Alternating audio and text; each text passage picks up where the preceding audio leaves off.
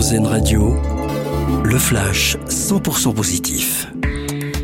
Bonjour à tous. L'écart de salaire net entre hommes et femmes dans le secteur privé existe toujours, mais se réduit en France. Constat de l'INSEE dans une étude publiée aujourd'hui à l'occasion de la Journée internationale des droits des femmes.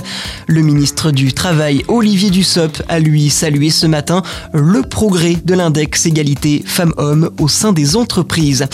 Un hommage national aujourd'hui à Gisèle Halimi en cette journée internationale des droits des femmes. Emmanuel Macron préside une cérémonie à 16h au Palais de justice de Paris en l'honneur de l'avocate et militante féministe décédée en 2020. Elisabeth Borne, elle sera dans les Yvelines aujourd'hui. La première ministre se rend dans une maison des femmes pour présenter un plan en faveur de l'égalité femmes-hommes.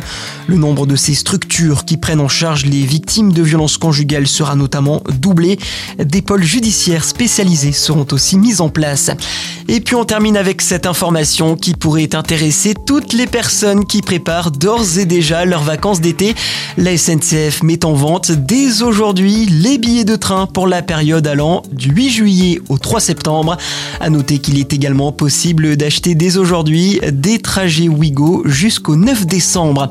Voilà pour l'actualité positive. Passez une excellente journée à l'écoute d'Airzen Radio.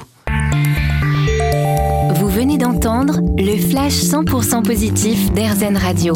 Une autre façon de voir la vie.